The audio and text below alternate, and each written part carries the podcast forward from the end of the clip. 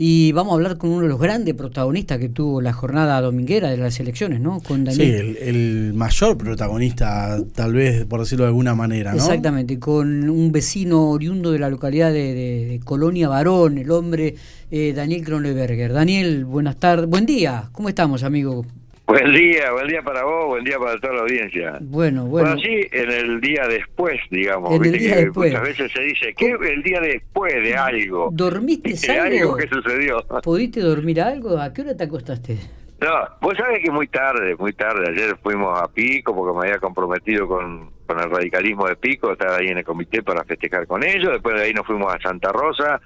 Eh, también para estar con todos los contrincantes ocasionales y demás y así que terminé muy tarde. Y no me he dormido casi nada porque te decía fuera de cama dando con un problemita renal que me tiene bastante mal, así que estoy sin dormir prácticamente. Pero bien, bien, bien. Eh, Daniel, ya, ya bajamos los decibeles, estamos más calmos. Este, ¿qué, ¿Qué análisis se puede hacer el día después? Mirá, mire, yo, yo voy a decir algo que siempre lo, lo recalco y es que cuando hay una elección gana el que gana es la gente. O sea, lo otro son circunstancias, es decir, un candidato, una lista es circunstancial, en la cual en ese momento se presenta, compite, unos ganan, otros le toca perder, pero digamos, en democracia lo que tiene que ganar es la gente que tiene en ese momento esa intimidad de, dirimir, de participar y demás.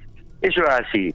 Después viene la otra, que es cuando ya uno es candidato y demás, que tiene que accionar en política y obviamente cada uno tiene sus ideas, sus propuestas y, y, de llevarlas a cabo, y ahí es donde uno tiene que rendir cuentas, ¿no? Rendir cuentas a la gente que lo votó, a la gente que confió, eh, y bueno, y esa es la mayor responsabilidad, digamos, ¿no? Si vos me decís hoy, bueno, ahora nosotros por delante tenemos un camino que a recorrer que es hasta el 14 de noviembre, y siempre habíamos dicho que superar esta instancia realmente era ganarle el 14 de noviembre al, al frente de todos, llevar en la provincia dos senadores y dos diputados nacionales, eh, en ese camino vamos, vamos a transitarlo, vamos a transitar.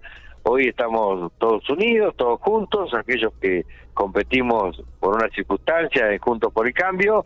Pero bueno, el resultado fue contundente, digamos, tuvimos 10 puntos más que, el frente de todos, por lo tanto nos da una esperanza y una eh, una perspectiva la cual podemos cristalizar el 14 de noviembre y realmente ganar en la provincia de La Pampa, ¿no? la pregunta es, te vas a hablar con las otras líneas de, de, Juntos por el Cambio, del radicalismo específicamente, porque son todas prácticamente líneas radicales. Digo, se van a sentar a hablar. Eh, ¿Sentís que te, van a apoyar, este Daniel?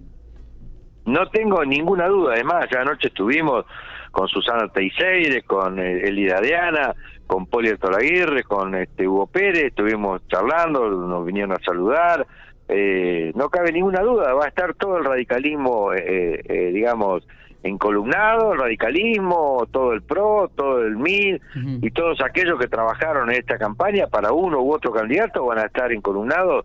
Es más, ya hoy me están llamando, yo sé, amigos que, que por una cuestión circunstancial estaban en otro sector, pero ellos te están llamando para decirte, bueno, fuerza ruso, estamos con ustedes y ahora lo importante es ganar. Y hay un antecedente que hace cuatro años también surgió una interna y bueno, y hubo un resultado el cual se replicó en la general, sacamos los mismos votos, quiere decirse que no hubo ninguna deserción. Lo que sí, bueno, el, en, ese, en esa oportunidad el justicialismo había crecido mucho y logró imponerse por 70 votos. Yo creo que el escenario en esta oportunidad es otro, es otro el escenario, digamos, por lo tanto me parece a mí que votaron un 68, un 69%, seguramente en noviembre va, se va a incrementar, supongo yo, en un 10% más de, electores, de gente que vaya a votar, eh, y ahí es donde nosotros está nuestro desafío, ¿no? Está bien. Eh, eh, digamos, incentivar a ese electorado que nos acompañe. Analizando un poco los números, hubo casi 97 mil personas que no fueron a votar directamente en estas elecciones y 13.000 votos de, que se dividen entre 6.000 en blanco y 7.000 en nulos. Eh, es, es un caudal importante esto, ¿eh? No, no, por supuesto, por supuesto. Ahí me hacía la misma pregunta, bueno, del voto nulo o voto en blanco, que un voto bronca, eso está claro. Uh alguien que no se siente representado por ningún espacio o siente mucha bronca con la con la crítica en general, me parece que lo, lo expresa de esa forma, desgraciadamente, y uno lo uno lo tiene que entender, yo ya te lo había dicho este, en algún reportaje, eh, una, una persona que ya tuvo tres, cuatro, cinco frustraciones, última a lo mejor se siente, este, digamos, mal, no cree más en nadie, cosa que no es buena, porque en realidad eh, vivimos en democracia, yo creo que, bueno, tenemos que ir perfeccionándonos, pero bueno, eh, yo también lo entiendo, lo que sí, eh, me parece que de esa forma no soluciona nada, digamos, no al, momento de votar tiene que ver las propuestas, involucrarse y, y bueno, y siempre digo lo mismo, ir a votar por el que más se sienta representado, digamos, ¿no? En este caso los que fueron y votaron por el frente de todos porque coinciden en el modelo kirchnerista que se está implementando en el país.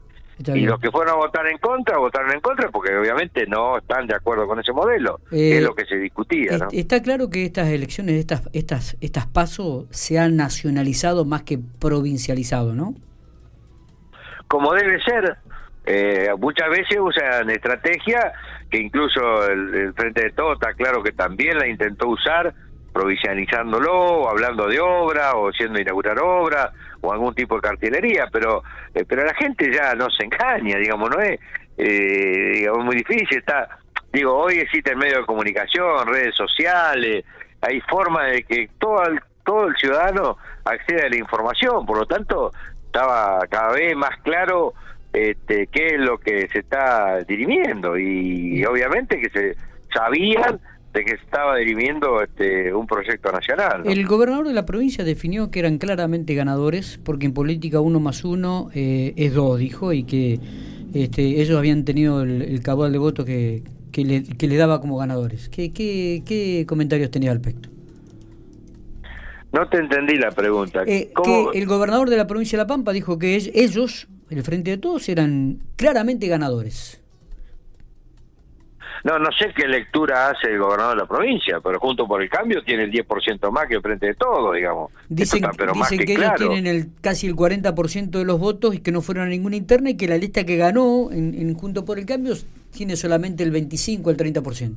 Que ellos, arrancan con, que, ellos arrancan con un piso del 38% y que la lista ganadora en Juntos por el Cambio arranca con un piso del 25%. No, no, yo le transmito a, mi amigo el gobernador de que sabe que no es así porque todos los que votaron al frente por el, Juntos por el Cambio están identificados en un en un espacio, digamos. Lo otro es circunstancial. Podría haber ganado otra lista y iba a pasar exactamente lo mismo.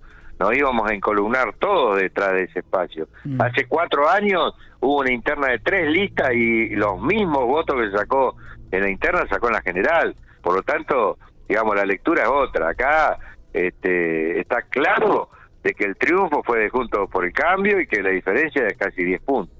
¿Cómo sigue todo hasta ahora? ¿Qué, ¿Qué, van a ser los próximos pasos? ¿Se ¿Van a seguir recorriendo la provincia? ¿Van a tomarse un descanso? ¿Van a hacer una pausa? ¿Qué van a hacer?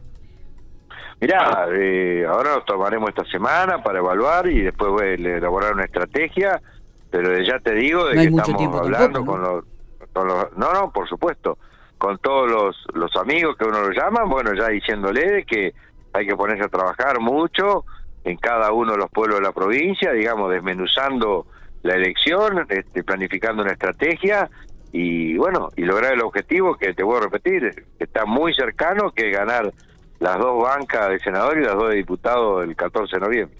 Daniel, gracias por estos minutos. Seguramente nos estaremos viendo en las próximas semanas, en los próximos días. Dale, no, agradecido soy yo porque sin ustedes nosotros no podríamos transmitirle a la gente lo que pensamos.